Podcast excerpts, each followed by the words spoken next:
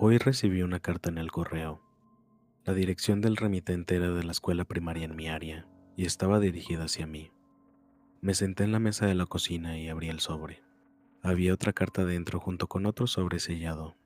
Saqué los dos papeles, le di un vistazo al sobre sellado y vi que tenía mi nombre escrito en él. La caligrafía era similar a la mía, aunque las letras parecían haber sido escritas torpemente. Estiré el pedazo de papel que venía junto al sobre y vi que era una carta de mi antiguo maestro de primaria.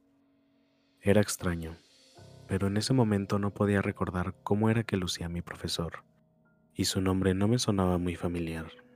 Mi infancia siempre ha sido un poco borrosa.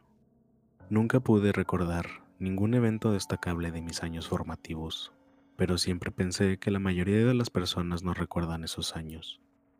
Leí la carta de mi profesor de primaria y decía que el sobre contenía una tarea de escritura de mi cuarto grado. Todos tenían que escribir una carta para su futuro yo, y el profesor nos la mandaría por correo cuando hubiesen pasado 10 años. Levanté el sobre sellado y rompí su borde, ansioso por descubrir lo que me había dicho a mí mismo. Querido futuro yo, hola, ¿cómo estás? Yo la paso bien. La escuela es aburrida. No puedo esperar para ir a casa y ver Spider-Man, Batman y Superman en la tele.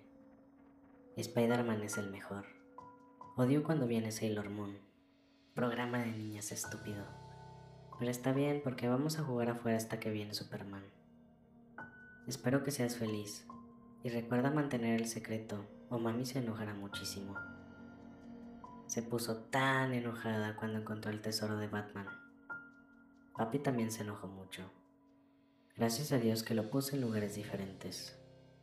No quiero ir al lugar ese del campamento, pero mami y papi dicen que solo es por las vacaciones de verano. Creo que están mintiendo. Los escuché la otra noche hablando de los tesoros.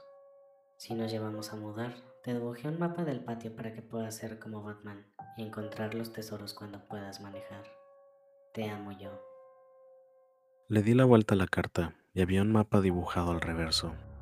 Eran los dibujos rudimentarios de un niño, pero aún así, tenía suficientes detalles y explicaciones como para poder descifrar la ubicación de los escondites. Me pareció un poco extraño que no pudiera recordar haber cavado en el jardín o haber tenido tesoros cuando era niño. La pertenencia más genial que tuve fue una carta holográfica de Charizard. Agarré una pala del cobertizo de herramientas y seguí las direcciones en el mapa. El primero estaba enterrado detrás del cobertizo. Tras cavar un poco alrededor, encontré una luchera de Spider-Man. Se había conservado bastante bien a pesar de haber estado enterrada por muchos años. Limpié la tierra y la abrí. Mi corazón dio un vuelco cuando vi varios huesos y un cráneo con la forma de una papa pequeña. No recordaba haber tenido una mascota. Iba a tener que preguntarles a mamá y a papá sobre eso. Cerré la lonchera y la puse en la mesa del patio, moviéndome hacia la siguiente ubicación en el mapa de tesoros.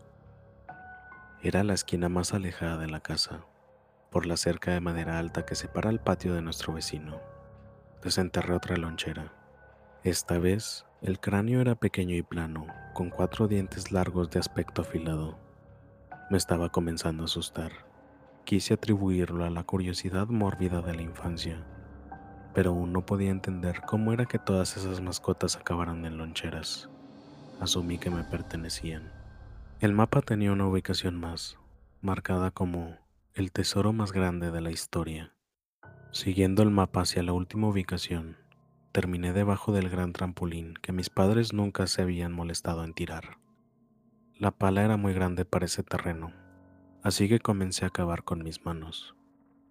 Estaba excavando grandes pedazos de tierra hasta que llegué al tesoro. El primer objeto que saqué de la tierra fue un medallón de un collar de perro con la información de Becky, quien había pertenecido a Ramsey, dos casas debajo de la mía. Justo debajo de ese medallón había otro, de una mascota llamada Jelly Bean. también de mi vecindario. Para cuando alcancé la lonchera, mis manos y dedos me dolían. Sacudí la mugre y era una lonchera de Sailor Moon. Un sentimiento de aprensión me abatió, pero ya había llegado muy lejos como para detenerme. La abrí y encontré un montón de materiales escolares. Aliviado, hice la lonchera a un lado y decidí que había terminado de perseguir las migajas que me dejó mi yo de hace 10 años.